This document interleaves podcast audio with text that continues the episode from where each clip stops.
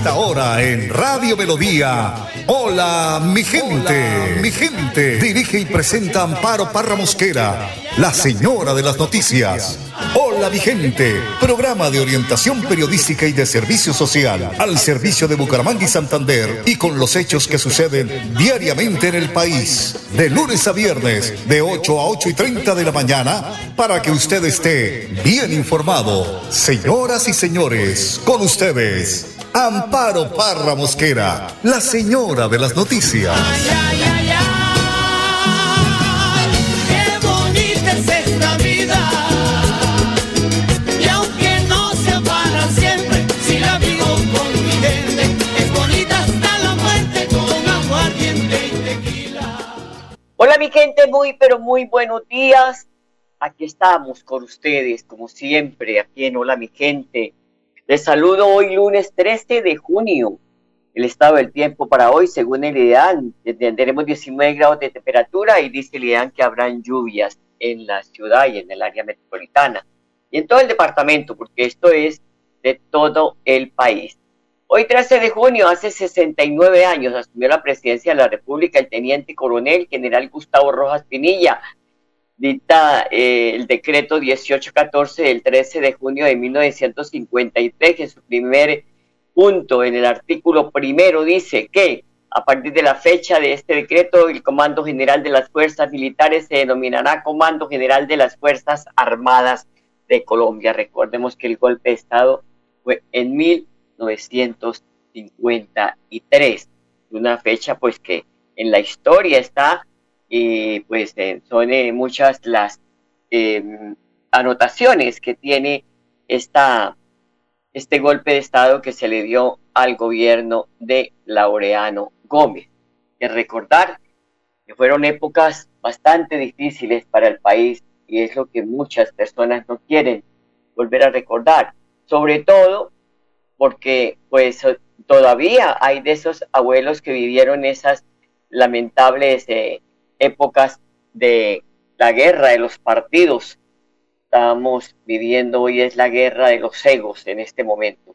El golpe de Estado de 1953 fue la toma del poder por parte de los militares de Colombia al deponer al gobierno civil conservador de Laureano Gómez tras tres años de gestión impopular y varios años de violencia política anterior. Ocurrió este sábado 13 de junio de 1953 en Bogotá. Y así, es bueno recordar la historia porque hay muchachos que se les pregunta, ¿quién fue Cristóbal Colón? ¿Quién fue Simón Bolívar? Y ahí quedaron, ¿eh? y no dan pie con bola. Hoy es el Día Internacional de la Sensibilización sobre el al albinismo. Quiere decir eh, cada 13 de junio de cada año tienen como objetivo crear conciencia mundial, así como, evitar el maltrato y la discriminación hacia todas las personas que presentan la condición, la condición albina. Asimismo, acabar con el estigma y las falsas creencias sobre esta enfermedad, donde la superstición y el fanatismo no tienen cabida. Esta efemérides fue aprobada recientemente eh, por la resolución emitida por la Asamblea Nacional de Naciones Unidas en el año 2014. Como siempre, don Arnulfo Fotero en la edición y musicalización de este su programa Hola mi gente. Y hoy el padre Luis Asano nos entrega unas reflexiones ajustadas a la realidad que estamos viviendo. Escuchémoslo con mucha atención. Mateo 5 del 38 al 42. Pone la otra mejilla. El cansancio en este evangelio uno lo puede recordar y siempre uno también se cansa y dice, padre, ya me tienen como tonto, me están tomando como tarado. Pero mira, en este camino tienes que tener en claro quién sos vos y a lo que apuntarás, que eso siempre te lo hago recordar. Los golpes van a estar siempre, pero no te van a destruir. Si no, mira a los mártires, se lo bancaron bien y por más que lo maten, no le quitaron una identidad, al contrario, le reafirmaron. Vos podés ser un mártir cotidiano, pero no temas, porque donde hay un mártir hay muchos milagros. Pero también entra la victimización, que es lo contrario al poner la otra mejilla. Es cuando buscamos quedar como los heridos en situaciones que en verdad no asumimos. Si hablan de nosotros, mira, de distintos frentes, es porque también nosotros damos lugar para que hablen de nosotros. Bueno, pensá, ¿por qué hablan de mí? ¿Qué estoy dando yo lugar? ¿A qué estoy dando lugar para que hablen de mí? que es asumir las cosas y enfrentarlas y resolverlas, pero no quedarse como pollito mojado. No, es que a mí aquí entra también tu hermano y en este mundo tenemos competencias, envidia, heridas, y en la cual también nos herimos y también traicionamos y nos traicionan. Y es aquí donde debemos buscar la visión sobrenatural, la presencia de Dios, crecer desde Dios y ver al otro como mi hermano. Es la cruz que me lleva a escalar a Dios, a escalar al cielo. No te detengas y seguí caminando porque hay que pasar muchos golpes en esta vida. Que Dios te bendiga en el nombre del Padre, Hijo y Espíritu Santo. Gracias, Padre, muy amable. Sí, igualmente, cuídese. Y las últimas semanas se han venido presentando intensas y permanentes lluvias que han azotado a todo el territorio nacional. A esta situación, el Instituto de Hidrología, Meteorología y Estudios Ambientales IDEAN explicó que esto se debe a la primera temporada de lluvias que se ha unido con el fenómeno de la niña, lo que ha incrementado el nivel de la ola invernal en el país. Según el informe de la Unidad Nacional de Gestión del Riesgo y Desastres, las fuertes lluvias están recrudeciéndose en todo el panorama del el país. Eduardo José González Angulo, director de la UNGRAD, indicó que estas cifras han sido un motivo suficiente para que de, la accionar de entidades de los consejos departamentales y municipales, alcaldes y gobernadores mantengan activos los planes de contingencia para contrarrestar la temporada de lluvias que se presenta en el país. Recordemos que Santander está entre los departamentos que más se encuentran afectados por el tema de las lluvias.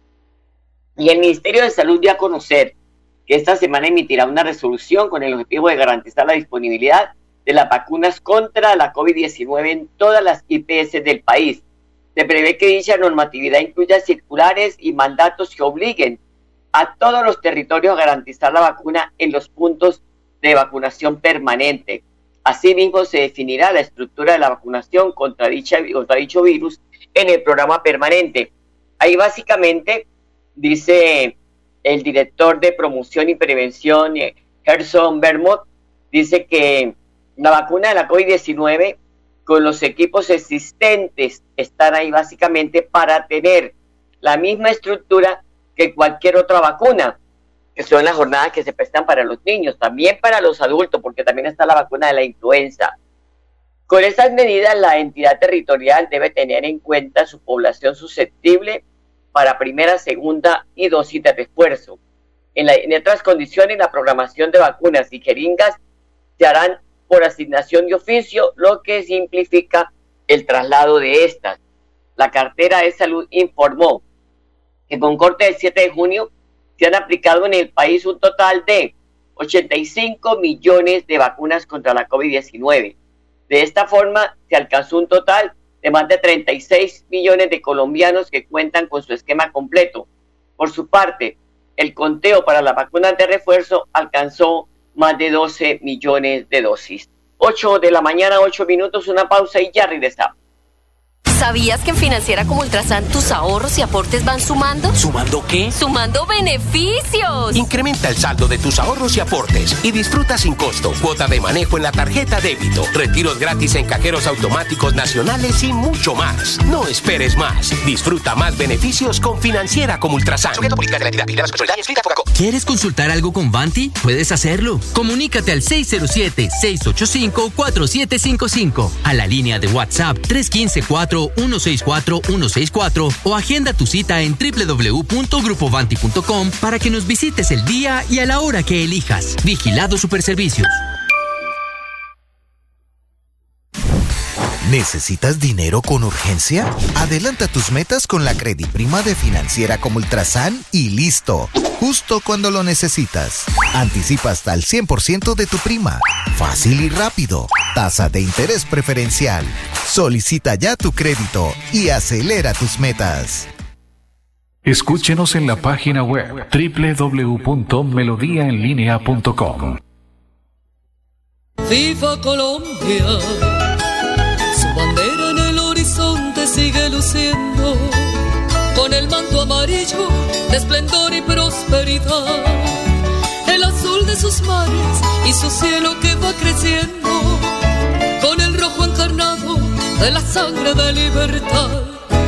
8 de la mañana, 9 minutos. Juan Carlos Cárdenas, alcalde de Bucaramanga, confirma que la intervención de la vía que conduce el Palenque al Café Madrid está incluida en el paquete de infraestructura vial que su administración, con el apoyo del gobierno nacional, pondrá en marcha próximamente, al igual que otras obras como la Virgen hacia la Cemento y la Cemento en dirección hacia Río Negro, que también cuenta con el apoyo financiero del gobierno de Santander. Hemos logrado la firma entre el INVIA, la gobernación del departamento, la gobernación de Santander, la alcaldía de Bucaramanga, para que podamos apropiar recursos, gobernador, por una cifra cercana a los 1.5 billones de pesos que hacen parte de los años que faltan del convenio 11-13 y 14 años adicionales con una directriz clara de nuestro presidente de la República, Iván Duque Márquez, para que realmente podamos en un traslado de, este fondo a Findeter con el propósito de poder apalancarnos financieramente y traer a valor presente estos recursos y poder iniciar en el segundo semestre de este año obras tan importantes como es desde el peaje hasta el municipio de Lebrija, lo mismo que todo lo que tiene que ver la conexión desde la Cemento hasta el municipio de Río Negro. De igual manera, la Virgen, la Cemento, la doble calzada Palenque Café Madrid para que realmente ya con los diseños que se cuentan podamos iniciar obras en este segundo semestre. Es la gran noticia, es una noticia muy importante que gobernador también en el marco de los 400 años de celebración de la ciudad de Bucaramanga va a generar sin ninguna duda una mejora en la movilidad, de la calidad de vida de todos los habitantes del área metropolitana, incluido Lebrija y, y Río Negro, de manera que podamos seguirnos reactivando económicamente. Bucaramanga y el área metropolitana son la ciudad y los municipios con menor tasa de desempleo en Colombia, 9.2, y esperamos que con estas inversiones podamos seguir reduciendo esta tasa de desempleo para poder llevar más recursos a los bolsillos de los ciudadanos. Hay que recordar que hay un proyecto de ley que fue presentado por los parlamentarios santanderianos para los 400 años de Bucaramanga. Ahí se, invierte, se invierten recursos de los que habla el señor alcalde y es un regalo que se le entrega a la ciudad de Bucaramanga y es gestión tanto de los mandatarios como del mismo eh, la bancada eh, de senadores y representantes a la Cámara de Santander. La ponente de este proyecto fue la representante a la Cámara, Nubia López. Y según el gobernador Mauricio Aguilar, serán 4.5 kilómetros de placahuella que se construirán en la vía que comunica los municipios de Vélez y Guabatá. La inversión es cercana a los 10 mil millones de pesos en el corredor turístico de la Guayaba. Comienza a materializarse el corredor turístico de la Guayaba, cerca de los 10 mil millones de pesos que une la capital mundial de la Guayaba con la capital folclórica de Colombia, Guabatá, Vélez un corredor anhelado que por décadas nuestras familias campesinas, nuestras familias rurales pedían a gritos. Y gracias al esfuerzo, al trabajo en equipo de estas dos alcaldesas de Guabatá y de Vélez, Angélica Quitián y Angélica Mateos, hoy podemos decirle, les estamos cumpliendo a nuestras familias de estos importantes municipios. Lejos y cerca a la vez, pero yo creo que se veía más la lejanía, el mal estado de la vía, el abandono. Pero creo que ese trabajo, ese esfuerzo que han hecho las dos administraciones municipales, sumado a la Secretaría de Infraestructura del departamento, hoy le estamos diciendo, aquí están los recursos, los impuestos de los santanderianos, invirtiéndose eficientemente para generar conectividad, competitividad, progreso. Esto es un corredor turístico que sin duda va a permitir para que cientos y miles de visitantes, tanto nacionales y extranjeros, comiencen a conocer esta provincia de Vélez que sin duda tiene una riqueza natural, hay esa tradición religiosa con el Santo Cristo, venir aquí a la capital mundial de la Guayaba, venir a la capital folclórica de Vélez a comerse un bocadillo, pues sin duda nos va a permitir generar ingresos, desarrollo, proactividad y sobre todo generar empleo, cambiarle la vida a nuestras familias campesinas, que ese ha sido el compromiso. Va a generar un corredor con especificaciones técnicas muy favorables para la salida de los productos de nuestras familias campesinas, el mal estado de esta vía que por años era el reflejo del atraso, del rezago, pero que gracias a ese compromiso que hemos hecho con las dos administraciones municipales y el gobierno departamental siempre Santander, hoy le estamos diciendo, le estamos cumpliendo.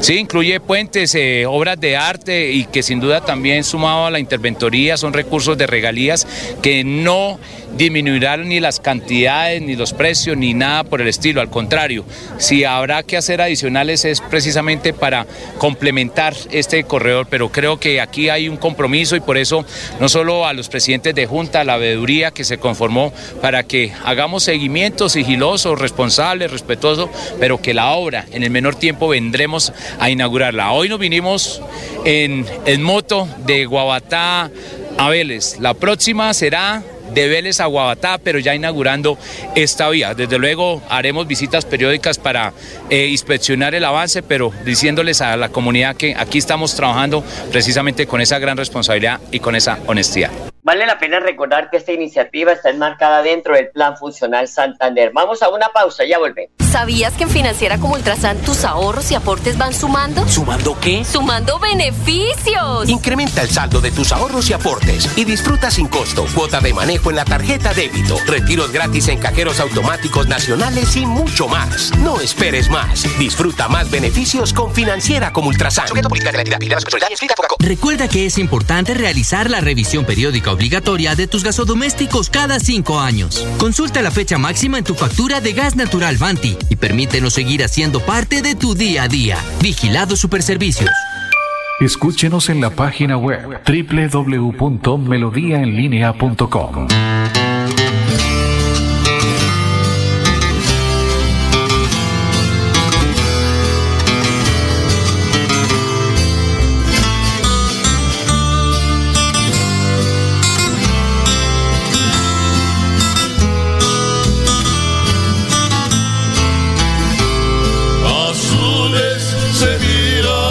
cerros en la lejanía, paisaje de ardientes llanuras, con sus arrozales de verde color. Ay, don Alufo, que hoy sí le dio usted, pero en el gusto, 8 de la mañana, 16 minutos. La alcaldía de Piedecuesta invita a padres de familia de menores de 5 a 12 años a participar en las vacaciones recreativas. Recordar que a partir de esta semana, 70 mil estudiantes salieron a gozar del periodo de vacaciones de mitad de año. Ana María Uribe, directora de Cultura, con más detalles de la convocatoria. Bueno, la invitación es para todos los niños entre 6 y 12 años para que se vinculen a las vacaciones recreativas artísticas y culturales que con mucho cariño hemos preparado en la Dirección de Cultura del municipio de Piedecuesta. Tenemos programas de canto, de dibujo y pintura, de títeres, tendremos jornadas de cine, de oralidad, de lectura, también un programa muy bello de Me Cuido, Te Cuido. Se deben dirigir acá al Centro Cultural Daniel Mantilla Orbegoso en el centro del municipio de Piedecuesta y diligenciar el formato de inscripción con la autorización obviamente de los padres de familia. Son las 8 de la mañana, 17 minutos, 8.17. Esto es Hola mi gente. Estamos desde muy tempranos conectados con ustedes para eh, llevarles toda la programación que tiene Melodía. Estamos muy temprano para llegar a sus hogares. Y estamos en la última semana de los candidatos a la presidencia de la República, Rodolfo Hernández y Gustavo Petro, capturen los votos de los indecisos y a quienes tienen la intención de votar en blanco, porque esta vez el voto en blanco no suma, no resta, no pasa nada. Una campaña que cambió las ideas, propuestas y la plaza pública por redes sociales. Tienen una semana para aterrizar y mirar hacia el país que queremos. Pero le digo buenos días a Enrique Guarini. ¿Cuál será ese país que queremos, Enrique?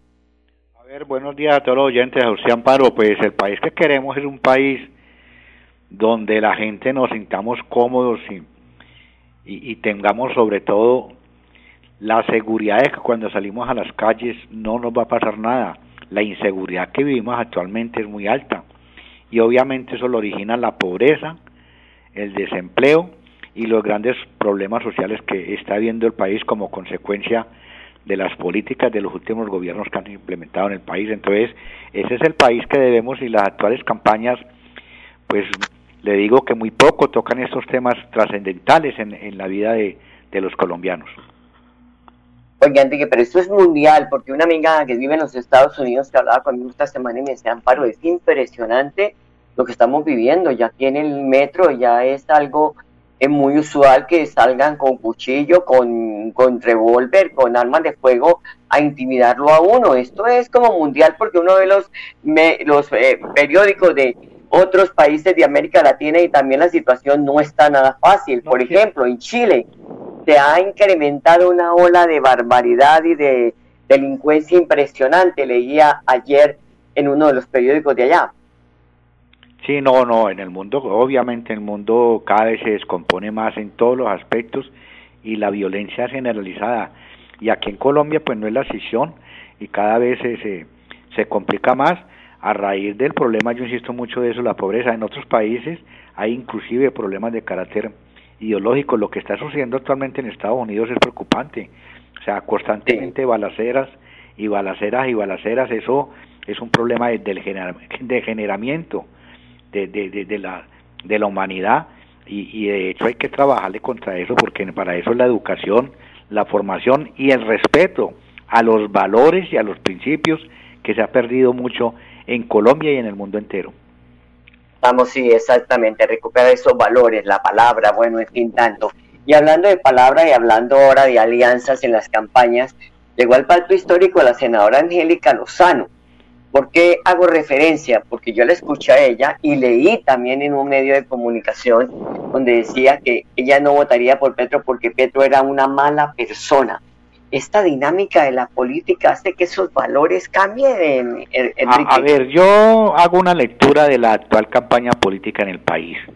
Hay gente que sin colorearse ha fundamentado el por qué no le votaría a X o Y candidato y de la noche a la mañana dan un giro y hace unas exposiciones que yo me quedo aterrado y yo digo, ese es el colmo del cinismo y de la hipocresía. En el caso de Angélica Lozano, yo comparto eso y por ahí en, en, las redes colocaba que esa, esa exposición que hizo es de una hipocresía profunda.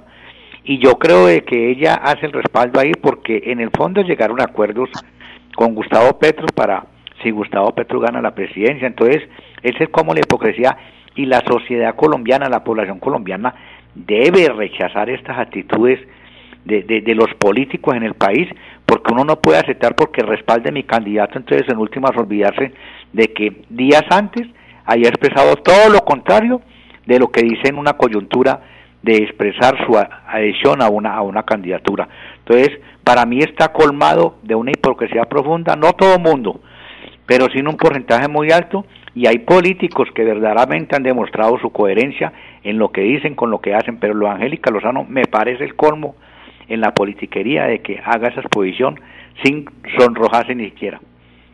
Y además que Angélica Lozano, hay que decirle a los oyentes, es la esposa de la alcaldesa de Bogotá, Claudia López, que pues Claudia López fue muy perseguida por, por Gustavo Petro en su gobierno y ella eso pues hablaba mucho y por eso digo en la hipocresía de lo que dice Enrique yo estoy de acuerdo y por eso puse en el tema eh, este este en, en, las conversaciones este tema.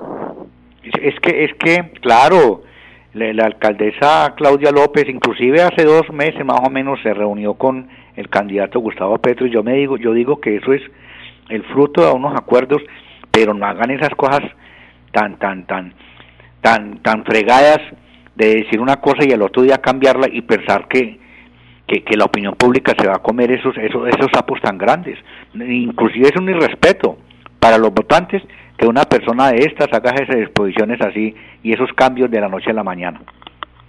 Sí, porque ya sacó una muy buena votación, ¿no? Sí, claro, claro, eso no se puede desconocer, o sea, la franja de votación que tiene Angélica Lozano muy importante, hay un grupo que la siguen y eso indudablemente que le va a sumar votos a, a, la, a, la, campaña de Gustavo Petro, pero lo que yo no acepto es ese tipo de cambios de la noche a la mañana en ese sentido. Y hay otras adhesiones que lo mismo, lo mismo en, en ese sentido, o sea, es que se pierden los valores y los principios y la gente no debe tragar entero. Yo digo una cosa, si eso se está dando en la campaña independientemente del candidato que sea, porque esta campaña es una campaña muy negra, para mí es una campaña totalmente sucia, sucia, sucia, y yo digo, si llega a gobernar cualquiera de los dos, ese es el futuro que nos va a esperar los colombianos durante cuatro años, años, y uno no puede otra cosa que decir que es un futuro negro también y complicado para la población colombiana. A la campaña del ingeniero también llegó, eh, el ingeniero eh, eh, Rodolfo Hernández, llegó el senador David Luna, y él tiene, tiene un fortín político también muy importante, fue elegido con 80 mil votos como senador de la República, ¿no? Una persona joven y viene de que no, radical, hasta sí. ahora no tiene tacha, ¿no? Sí, no, viene de cambio radical y, y- y el tipo de- cuando fue ministro jugó un buen papel importante ahí y se adhirió ahí a la campaña de, de, de- de Rodolfo Hernández en ese sentido y me imagino que también le va a sumar mm, sus buenos importantes votos ahí porque él tiene ascendencia sobre todo en Bogotá. ¿Se imagina, Enrique, que ninguna mujer este 19 de junio nos quedáramos sin votar? ¿Cómo sería eh, los resultados y cómo sería el futuro del país? Y Es que la- las mujeres son mayoría, son mayoría en el país, en todo el sentido de la palabra, y juega un papel importante. Y yo comparto de esa lucha que están librando mujeres importantes en el mismo país, en que se busca una nivelación con lo que es el hombre en todo el sentido de la palabra. No simplemente hay que tratarla delicadamente como mujer, no, en todo el sentido de la palabra. Y deben jugar un papel importante en la gobernabilidad de este país y en eso estoy también plenamente identificado. Las mujeres han demostrado en toda la trayectoria mundial que tienen mejor organización, mejor honestidad y sobre todo mejor compromiso de gobernar en los países donde lo han hecho. Bueno, Enrique, ya como decimos la última semana, como dice usted, esta campaña ha sido negra, sucia, pero en fin, esperemos a ver y como viene, tenemos eh, eh, uso de razón, se nos cayeron los dientes de leche hace mucho tiempo, entonces tenemos que no tragar entero y empezar a mirar esta semana con mucha seriedad, con mucho amor por el país, pues a quién debemos elegir para que salir nos gobierne durante los que próximos cuatro años, Enrique. Sí, hay que salir a votar en esta semana ya definir la- las cosas ahí y ojalá, ojalá de que reflexionen ambos candidatos y, y- y entren en una tónica de pensar en el mejor bienestar de la población y mejorar educativamente lo que es el los valores a los principios y a la moral de las personas porque se ha perdido mucho. Se dicen mentiras constantemente y la gente hoy en día no se sonroja. Antiguamente uno decía una mentira y se le notaba a leguas. Hoy en día uno es muy difícil identificar a una persona cuando miente. Y busca culpables cuando miente. Ah, sí, sí, cuando miente busca, cu- le echa así, se pone de víctima. Eso también es muy normal hoy en día en, en las campañas políticas. Y de hecho está el ejemplo ahí en los petrovideos de Roy Barreras, que en última está buscando los responsables es a los otros y evade la responsabilidad de lo que él hizo porque está muy mal hecho lo que se vio en las grabaciones. Bueno, Enrique, muchas gracias, muy amable a ustedes, amables oyentes, gracias por su sintonía. Los dejo con la programación de Melodía y hasta mañana. Los quiero mucho. Feliz semana. Hola Vigente, programa de orientación periodística y de servicio social al servicio de Bucaramanga y Santander y con los hechos que suceden diariamente en el país. Hola mi gente, mi gente. Dirige y presenta Amparo Parra Mosquera, la señora de las noticias. Ya, ya, ya. vida.